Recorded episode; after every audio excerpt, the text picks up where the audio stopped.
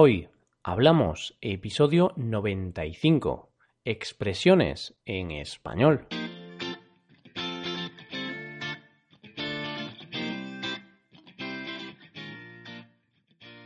Bienvenidos a Hoy Hablamos, el podcast para aprender español cada día.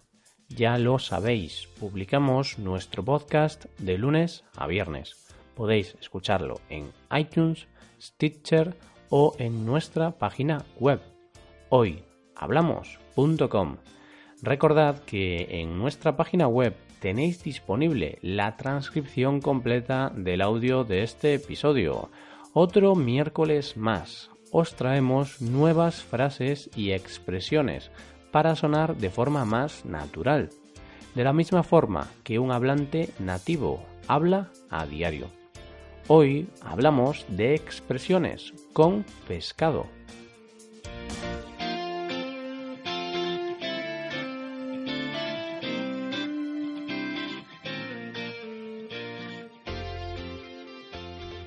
Así es, en el episodio de hoy te quiero enseñar expresiones útiles relacionadas con la llamada fruta del mar, el pescado. Hay que diferenciar entre pescado y peces. No son lo mismo. El pescado se refiere a los peces que se usan como alimento. Los peces pueden ser pescados en océanos, ríos, mares o lagos. De ahí precisamente viene el nombre, puesto que esos peces son pescados en alguno de esos lugares. Centrándonos en las expresiones, en el día de hoy vas a aprender mm, o repasar, si las sabías anteriormente, las siguientes expresiones. Estar todo el pescado vendido. Cortar el bacalao. Ser un pez gordo. Y, en último lugar, por la boca muere el pez. La primera de la que te voy a hablar es estar todo el pescado vendido. Esta es una expresión muy utilizada sobre todo en el mundo del deporte. Por ejemplo, en un partido de baloncesto, si un equipo va ganando con una ventaja de 20 puntos a un minuto de acabar el tiempo, se puede decir que está todo el pescado vendido. De esta forma se puede utilizar la expresión está todo el pescado vendido cuando se conoce el final de una situación. O sea, cuando está todo claro y no hay nada más que esperar. Te pongo otro ejemplo. Imagina que llevas estudiando mucho tiempo para un examen. Te lo has estudiado todo y dominas la materia. No cabe duda de que vas a probar el examen. Por lo tanto, vas a poder decir que está todo el pescado vendido, es decir, que está claro que vas a aprobar el examen. Esta expresión tiene su origen en el mundo del pescado. Tiene una explicación sencilla. Resulta que los pescaderos vendían su pescado hasta cierta hora. Una vez estaba todo el pescado vendido, cerraban las tiendas porque no había nada más que vender, por lo que estaba todo el pescado vendido. Te hablo ahora de la segunda expresión del día, en esta ocasión te hablo de uno de los peces más apreciados en la gastronomía española, el bacalao. No sé a ti, pero a mí personalmente me encanta. Bacalao y no balacao o balacado, como he escuchado algunas veces. Suenan graciosos, pero quedémonos con la forma correcta, bacalao. Te hablo del bacalao porque es el protagonista de la expresión cortar el bacalao. Y no es que se corte el bacalao de forma literal. Se dice que alguien corta el bacalao cuando tiene el control de la situación o cuando puede decidir algo. No hay que confundir esto con ser eh, el jefe. Una cosa es ser el jefe y otra es mandar. En algunos lugares el jefe no siempre tiene el poder. Por ejemplo, en una empresa puede cortar el bacalao el hijo o la hija del jefe, es decir, La persona que toma las decisiones y manda en la empresa es el descendiente del jefe. Se puede utilizar esta expresión en diferentes contextos. Por ejemplo, en un partido de fútbol entre el Real Madrid y el Barcelona, los que cortan el bacalao son Cristiano Ronaldo y Leo Messi, es decir, son los que deciden el partido.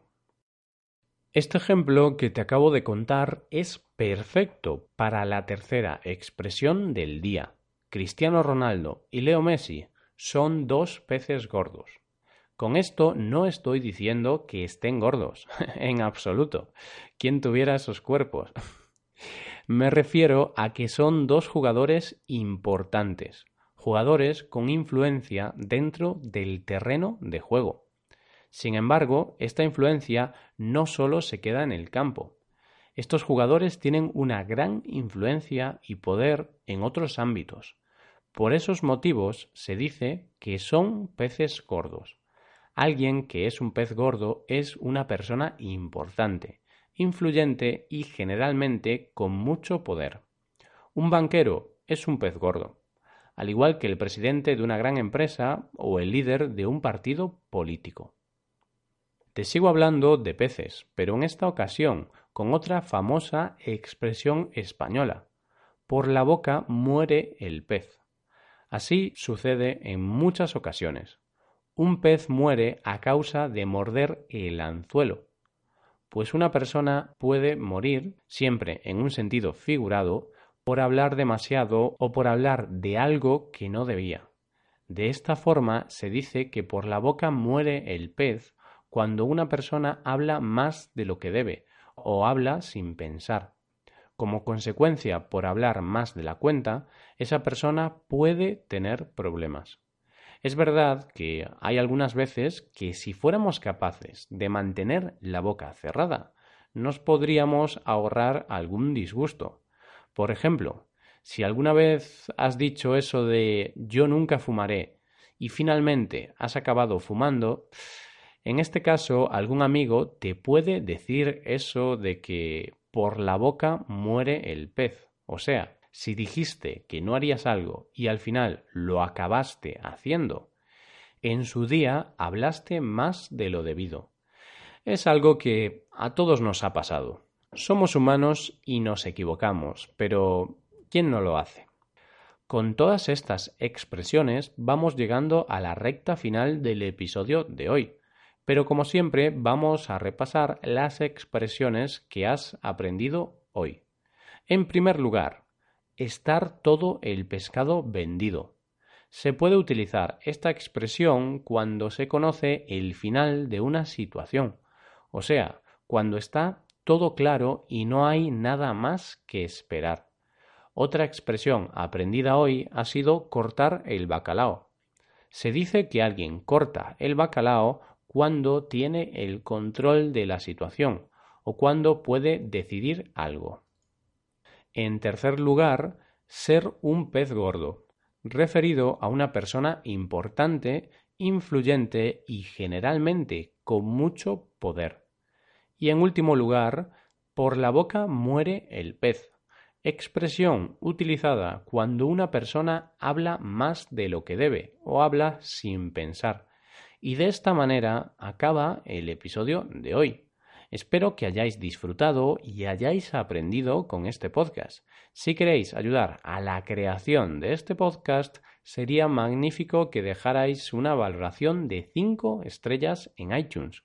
También me gustaría recordaros que podéis consultar la transcripción completa de este podcast en nuestra página web hoyhablamos.com Muchas gracias por escucharnos. Nos vemos en el episodio de mañana, donde hablaremos de noticias en español.